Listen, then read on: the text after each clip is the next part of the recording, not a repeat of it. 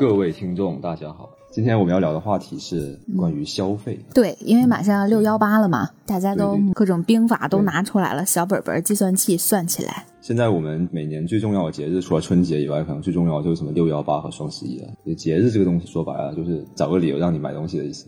嗯，对，我们今天两个人都写了各自的消费观，写了三点。阿躺先分享一下自己的。一个就是你的钱要花在最重要的、最好的那几件东西上，不要说哎每一个东西你都平均分配。对，炒股票也是一样，要分配到最好的。比如说你这一生能把握住五只大牛股，你所有的资产、所有的时间都要把握在这五只你能看得懂的东西上，不要买两百只股票，然后每一个都平均研究一下，这是不太现实的啊。然后第二个消费观就是谁用就谁买，不会因为东西在打折啊就会囤很多，我也不会特别因为折扣去买一个东西，就是我不会等什么双十一啊或者六幺八这种。那除非说你明天就双十一或者明天就六幺八，那我可能家里要买一个什么大件啊，什么一个空调或者一台电脑什么的，我可能会等个一两天。真的就算你研究透了，你玩得过商家吗？所以其实你真正花了很多很多时间和钱，你也省不了什么钱，然后还搞得自己很糟心，其实这是一个很巨大的损失。然后你本来消费就是为了快乐嘛，为了让生活更好嘛，你这样子把生活搞得更糟。有的时间和精力，还有这种心力、心情，我不如去做一些有意义的事情，比如说去工作啊，和米老师聊天什么的，那早就把钱赚回来，了而且心心情也更好。那米老师，你先说一下你的消费观，对吧？就说到了不囤货嘛，对吧？其实我也是一定要买让自己心动的东西。对，还有就是不买可以替代的廉价品。还有一种就是会买我预算范围内最好的。明白。嗯，千万不要去因为暂时的一些金钱的限制，让自己的消费打一个折扣，因为总有一天你会把那个你没买到的东西再买回来。可是这样横竖一算来的话，你前面花的这笔钱就很冤枉。就很多人觉得要断舍离啊，要克制啊，不要去追求一些华而不实的东西嘛。或者说过得比较节俭，穿衣服啊，就觉得啊，衣服基本的功能就是保暖和遮体嘛，那他就买一个最便宜的，能满足这两个功能就行了。买个手机啊，就买一个性能刚刚好够自己够用的那种就行。然后还拿出很多理由，就说，哎，你看人家什么拉里佩奇啊、布林啊、乔布斯什么，人家也不注意外表啊，人家也这种观点。因为我觉得说，一个人很注重自己的仪表嘛，往小了说，你是一个很精致的人，那别人才会有兴趣了解你的一家。那往大了说，其实你这样是更尊重别人嘛，对吧？嗯，消费吧，它的核心是两方面，一个是悦己，一个是悦人。I want it, I got it。我有一个很明确的目标，后来通过我自己的努力，我就是赚到这个钱，我就是得到了我想要的这个东西。它就让整个的这个消费变成一种很励志的东西，就是我就是为了取悦我自己，这个是悦己的部分。同时还有就是悦人，也就是你刚刚说的，就是如果感觉自己不够精致的话，就是对这个世界的不尊重。其实，嗯，大家都喜欢美好的事物嘛，对吧？我们也有责任把美好的自己展示出来，让更多的人知道。嗯，要让别人看到你是呃欣赏你自己的，你是宠爱你自己的。对，嗯是的，就表现出你是一个很会生活的。你想想，如果你是一个女生，你你看到两个男生，一个说我有很有内在，然后就很邋遢，然后也不注意生活品质；另外一个又很会花钱，又很会赚钱的话，你说哪一个？那其实我还是很好奇，因为你写钱要花掉才是钱，如果钱拿去股市里烧掉，还不如去花掉。你说巴菲特是一个会花钱的人吗？我觉得他不是啊。我其实不太欣赏巴菲特的投资观，就他是一个特别抠门的人，特别不会享受生活。每个人的价值观不同嘛，我是不太愿意就是过巴菲特那样子的生活的。你想想，他赚这么多钱，然后唯一的享受就可能就是吃麦当劳、喝喝可口可乐嘛，对吧？嗯我还是喝樱桃味的，特别难喝。我觉得，你钱如果不花掉的话，那其实就是一种浪费。我觉得就是把它用好了才是钱。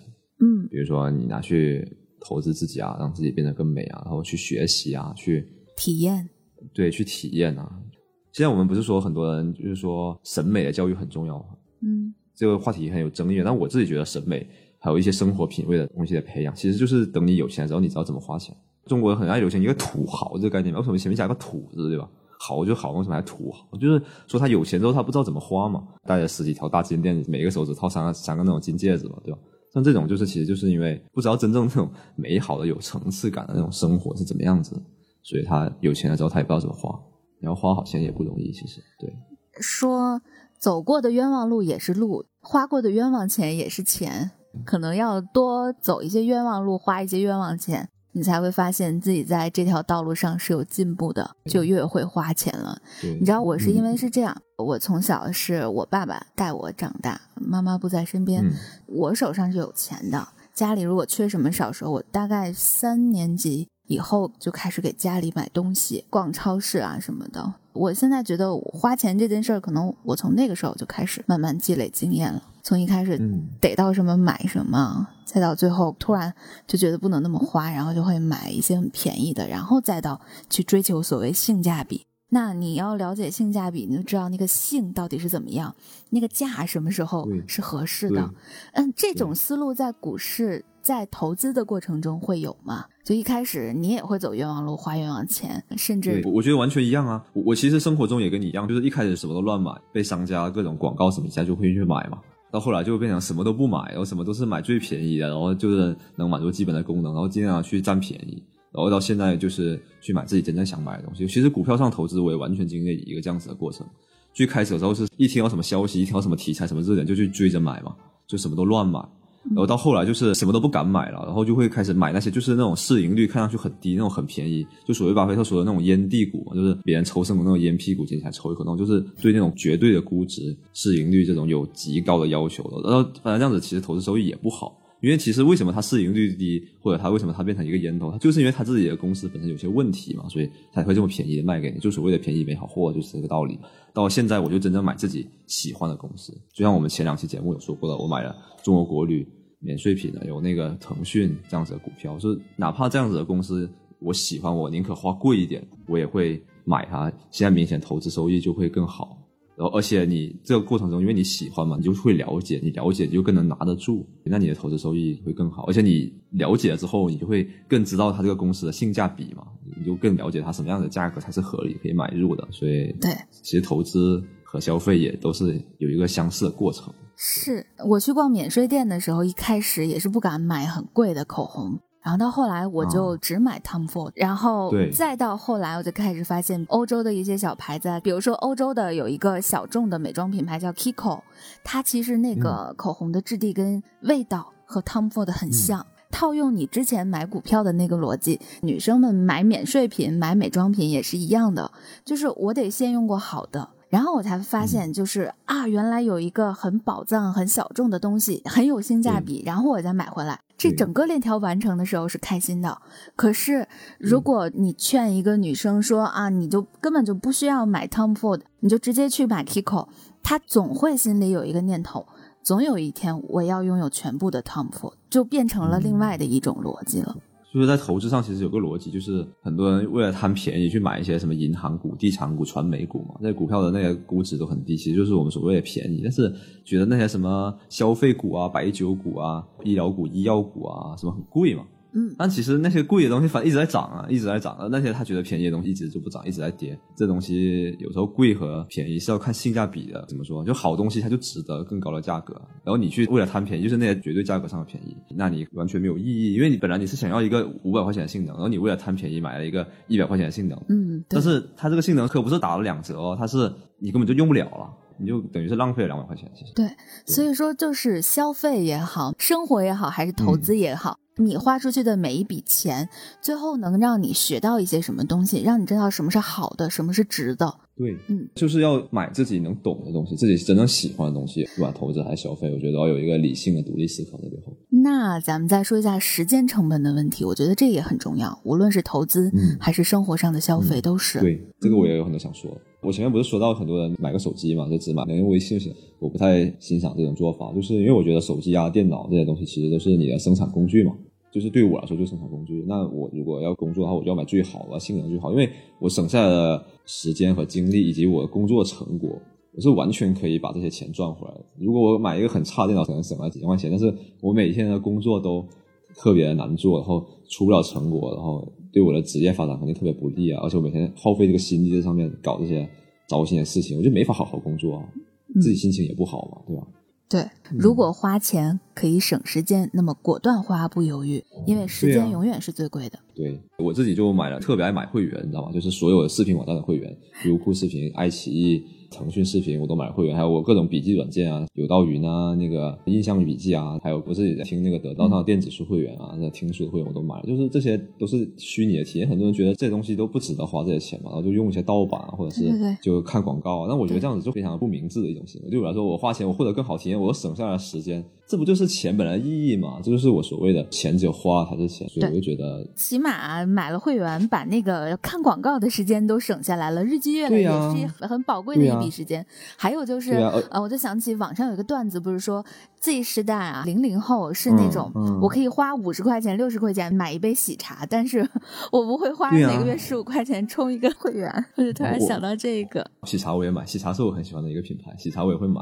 很多人就觉得喜茶的奶茶也并没有比什么其他店的奶茶好喝到哪里去，对吧？只是包装好看。那我觉得包装本身就是产品的一部分啊。嗯，对，包装好看就让我产生了快乐啊，我就喝的就不一样啊。你红酒拿一个纸杯装和拿一个高脚杯装，喝起来感觉就是不一样啊。嗯，对啊，很多时候我甚至觉得包装才是产品，里面那个内容只是它的包装而已。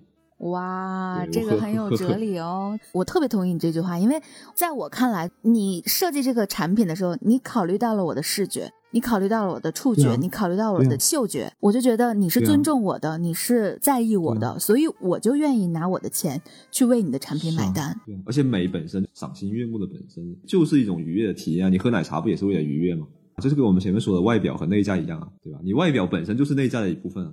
你看，这个时候我就特别想跟你学一个投资的，是我的一种想象，我不知道是不是投资里有这种东西啊，就是有没有那种就是外表看起来很美，呃，核心也很美的个股或者板块，但是咱们不是投资建议啊，就是真的是一种思路。嗯然后还有有没有那种你看上去它的商业模式啊、护城河啊都特别的草根，但是它就能够实实在在的给你得到金钱上的回报。就一个是面子，一个是里子，我就很好奇。有啊，就其实是有这样子的，就我们分三种类型嘛，四种类型，一种就是面子也很好，里子也很好的股票，对吧？嗯，一种就是面子好，里子不行的股票，对不对？还有一种是里子好，面子不行的股票，还有一种就是面子不好，里子也不好的股票，对不对？太好了，我我已经开始记笔记了啊，然后你分别都说一下那 四象限嘛。那我们就一个一个来说，一个一个一个来一个一个来说嘛，对不对？好啊，好啊，太好了，嗯。首先，面子不好、里子不好的股票，那垃圾股就不用说了，肯定不会买。这种就是永远这辈子都别碰，对不对？比如呢？太多了，大量啊，就是 A 股特别多那种，就是很小很小那种很垃圾，十几二十年都没有利润那种壳股啊、僵尸股这种太多了。我也不关注，所以我也可能举不出什么具体的例子。但是你在股票上，你随便翻一个，可能十个里面就有五个是这种股票。那面子好，里子不好，就是像比如说像乐视这种，嗯，对，那时候题材特别性感，对不对？你想啊，它又有汽车，又有体育，然后又是互联网，然后又搞电视，然后又搞那个啊最难的、最性感的几个行业，它全占了，对不对？那他理智怎么样？理智就是根本没有利润啊，然后全是关联交易嘛。会计师事务所看他财报，然后都没有办法出具无保留意见嘛。就上市公司他出那个年度报告的时候是需要第三方来审计的嘛，怕它造假。会计师审计他那个年报的时候，然后那个会计师就是你看不下去了，就说你这东西我们没法给你保证你这个是真实的啊，对，就是已经真，因为因为就说如果你是有，一般来说财报都是有粉饰，都是有不真实的一面嘛，就像就是不可能所有的美女都会把自己真实的一面示人嘛，但是 那个是已经真不真实到看不下去了，就这种，所以那它理智就这么烂啊，就后面的结果大家也知道了嘛。这种股票我给大家建议就是尽量也不要碰，因为你可能为了追求表面上的那种性感和美丽，你要付出巨大的代价。我那时候乐视也曾经翻过十倍嘛，那你想想后面你最后悲惨的下场，可能就是你你要是没有自己特别高超的技艺，还是就不要碰这种股票了，对不对？那另外两个象限呢？哇，我觉得咱们能聊这一趴太 happy 了。哦，要感谢米老师。对我来说，问问题是比回答重要一百倍的事情，因为回答都很简单，但是提出一个好问题，价值千金。对，好，那我们就继续讲，就到了面子不太行，就面子很平淡，但是理智很好的那种股票，对不对？嗯，对，那这种股票最典型的可能就是格力电器啊，像万科这样子的股票，中国平安，就这种商业模式已经很清楚了，然后全市场的人都知道，也没有什么特别多的题材让你去炒作，大家都知道好，而且它的公司都比较大嘛，增长速度也不是特别快了。嗯，像这样子的公司，但是大家很多人都不喜欢这样子的公司，觉得这种公司没什么意思嘛，对不对？比如说你娶了一个这样子的老婆，或者找了一个这样子的老公，带出去就很没面子，但是他却是实实在在的给你创造了非常好收益。你去全市场看一下，有几只股票能跑赢这十年来的格力电器、中国平安这些股票呢？茅台，对吧？你上周推荐呼啸山庄这种类型的股票，嗯是不是就很像希斯克里夫？对，还蛮像的。有点像那个《飘》里面的那个白瑞德，嗯，就他真的只是对你好啊，但是你却喜欢那，他就喜欢另外那个男二号嘛，叫什么来着？艾希里是吧？对，差不多，对对，就大概是这个艾希里威尔克斯是对对对对对，威尔克斯，他就是一个长得很帅啊，看上去很温柔，但其实他是一个内心特别懦弱、特别优柔寡断、没有担当的一个男人嘛。嗯这其实就是有点像刚刚我们说的乐视网这种男人，对吧？但是往往这种人就很讨女生喜欢。但是人世间总有美好，总有少数的人可以拥有秀外慧中的另一半或者自己的爱股。那么股市里面，对对，就是又外表又很性感，内在又很好的这种股票，就是那种十年一遇的大牛股了。比如说贵州茅台，对贵州茅台是一个吧，一些我们现在看的大牛股其实都是啊，比如说苹果啊，对吧？嗯腾讯啊，那种成长性又好，又有很多题材。但就是说，他们这是一个过程。一开始的时候，他们经历了一个就是很性感、没什么内在的过程，然后到了他们股价涨得最猛的那一段，就是又有外表又有内在的阶段。然后到了现在，腾讯啊、谷歌、苹果这些又有一点进入了那种就是外表开始有点衰老了，内在还是不错的那个阶段了。对，就也跟人生是很像的。当年腾讯上市，股价涨得最好那十年吧，二零零四年到二零一四年吧，到出微信之后这十年，它是最有内在的一个阶段。对，还有就是我依稀记得少年时期的腾讯，如果拿年龄比作一个公司来说的话，啊，少年时期的腾讯也经历过很多质疑的，有的人质疑说它对对。抄袭呀、啊，不尊重知识产权呀、各方面的，他啊，它是一步一步经历了这些，然后去应对、去成长的。是这样的，就是你一个东西越耀眼，你的争议其实是越大的，嗯，就越多人骂你，其实就说明有更多人其实在赞你。比如说迈克尔·杰克逊呢、嗯，最伟大的流行歌手之一，那他的争议非常非常大。无论如何，就是撑住，看到自己的成长性，相信自己可以的。对，这种公司就是不断会稳稳的帮你赚钱，但是它也有很多未来想象空间的这样子的公司。好棒、啊！今天聊完这一趴，我都觉得值了。对，可以结束了是吗？没有啊，舍不得结束。呃差不多。嗯但是这种就是外表又很好，内在又很好的时候，我觉得这种公司的阶段，每一家公司都不会太长。嗯，而不能说一个公司所有的生命周期都处于这个阶段，对。而你能找到这样子的一个公司，你就好好的抓住，因为有可能是你这一生就是能把握住的为数不多的大牛股中的一个，对。找一个好的公司，就像找个爱人一样嘛，对吧？遇到这样子的一个爱人，你们两个就是生命中最好的十年，你一定要牢牢把握住，对不对？嗯就不要老是在分分合合、高抛低吸、频繁交易了，对吧？那样子就是糟蹋了大好青春了。所以你说前一阵子茅台的股东大会，它都取消了股嗯东提问环节，其实对于股东来说很伤心的，对不对？就是本身我们是一个交互的关系，可以让彼此都更好的，但是你现在嗯都不让我说话了，那这其实是这样子，嗯这这个东西是一个逆向选择，就说，因为茅台对于茅台的股东来说的话，是茅台更稀有，茅台的股东并不稀有。这种市场经济的根本原则就是谁稀有，谁的话语权就高嘛，对不对？明白了，对于茅台来说，茅台它主要是因为它是一个国有企业嘛，嗯对，它有很多这种偶像包袱。那如果它是一个私营企业的话，它完全不用上市啊，赚了钱自己分啊，干嘛要分给你们上市公司这些股东啊？对吧？你们其实就是来白分了一笔，你们还要怎么样？如果说你一个公司很缺钱的话，那股东的地位就很高。嗯，就是这就是一个资本的角逐。你茅台的股东那些钱对茅台来说根本不重要，茅台公司大把的现金啊，要你们股东的钱干嘛呀？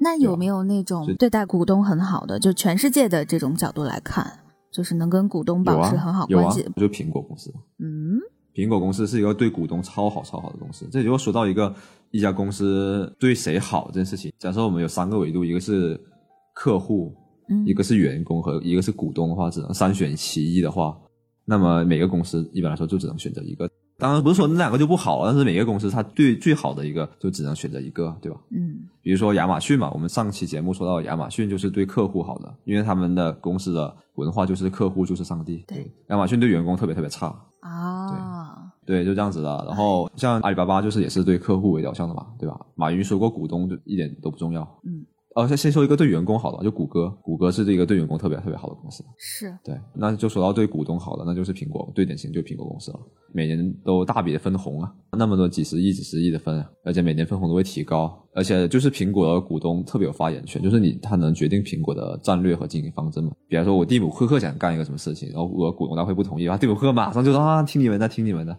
就是股东大会有非常高的权利，对吧？嗯你你要这件事情在那个阿里巴巴那是不可能发生的，是吧？马云说你们认的不重要。你看阿里的股权结构就可以看出来，马云和他的创始团队其实持股也就百分之十都不到吧，但却有公司百分之四十多的投票权，就是为了让你们这些股东别说话，对吧？嗯。所以，我为什么巴菲特会买那么多苹果公司的股票呢？因为巴菲特深深的知道，他要买一个就是对自己好的人，对股东好的人。明白。这样又说到那个买股票，就像找人生伴侣一样，要找一个对自己好的人。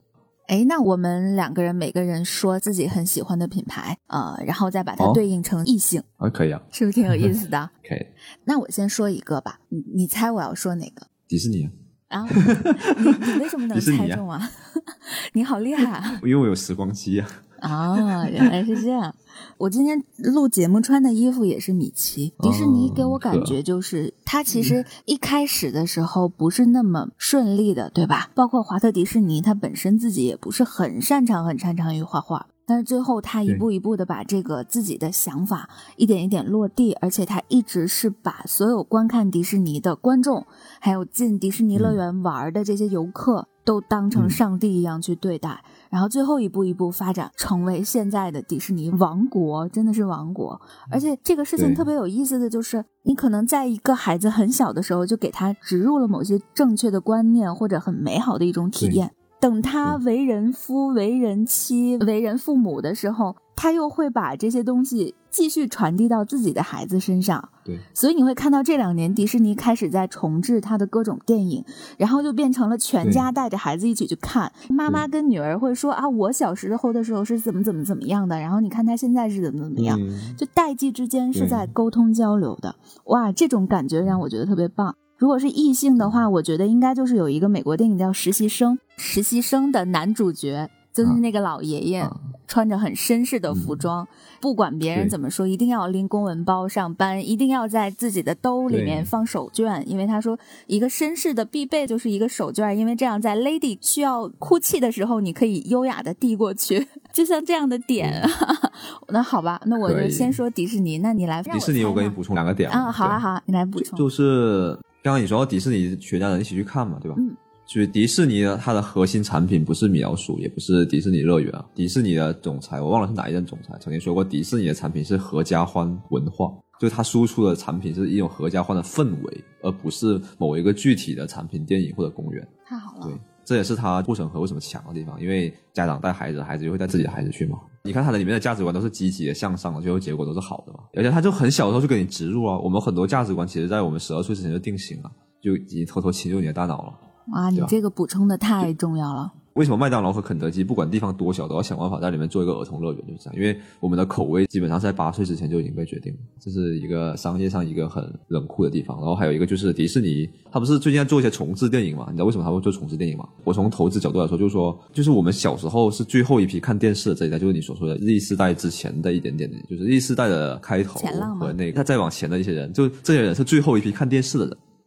嗯，当时没有互联网这么多内容嘛，他大家都是看光碟，那就都是反反复复的看一些《狮子王》啊、《美女野兽》啊、《阿拉丁》这些动画嘛，对吧？那时候我们没有条件去电影院看电影，但是我们现在有能力消费，然后我们很想再去电影院里面重温一次。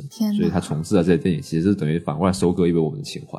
我并不太认为是他希望就是去影响下一代，因为 Z 世代再往后面的世代。他们已经是互联网的原住民了，是这样子。那行，那我要说的第一个都被你猜中了。你说你喜欢的品牌啊？我说我的第一个，我说我的第一个品牌就是优衣库吧。嗯，对，只能说一个我最喜欢的品牌，我就一定会选优衣库这个品牌。一个是优衣库，它有很多那种经典款嘛，它不会说根据潮流每天都有变化特别多的设计，但是有很多那种经典款，我就会觉得说那些东西都是可以长期的去穿的。比如说我买一个白衬衫或者一个那种黑白的 T 恤，对吧？嗯，那我就永远很难过时。它那个版型特别的好，不会说哦，因为它经典，因为它普通就会它不好看。嗯，这是一点。然后第二是它是那种仓储式的那种店面的布局嘛，对吧？没什么售货员自己可以随便挑选，这样是给我一种很舒服的购物的体验。我是一个不太喜欢别人过度服务的人，比如说，哎，那个人就过来跟说，哎，你帅哥，你这个衣服很合适啊，我给你推荐一个什么什么，就我很讨厌这种的，我就喜欢自己慢慢挑。对，然后加上优衣库它的那个定价策略是它很追求性价比的，它不会搞很多过度夸张的去设计啊什么的。它跟另外一个品牌其实在中国的战略是主要相反的，就是无印良品嘛。无印良品其实走的就是那种品类特别的多，然后定价特别的高，走一种轻奢路线嘛。优衣库就尽量减少品类，尽量把自己那几个经典的款做好，然后同时控制价格，性价比的非常的合适。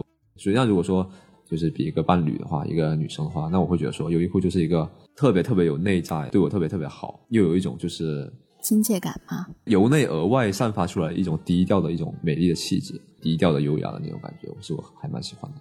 对，对，真的是，我也很喜欢优衣库啊。首先，我有的时候去逛街，嗯我实在没得可买了，我就说啊，买几件优衣库回家，总不会空手而归。而且，嗯对逛日本的优衣库能做到跟逛中国的优衣库就是感受完全一样，灯对光，你脚踩到地板上的那种感受。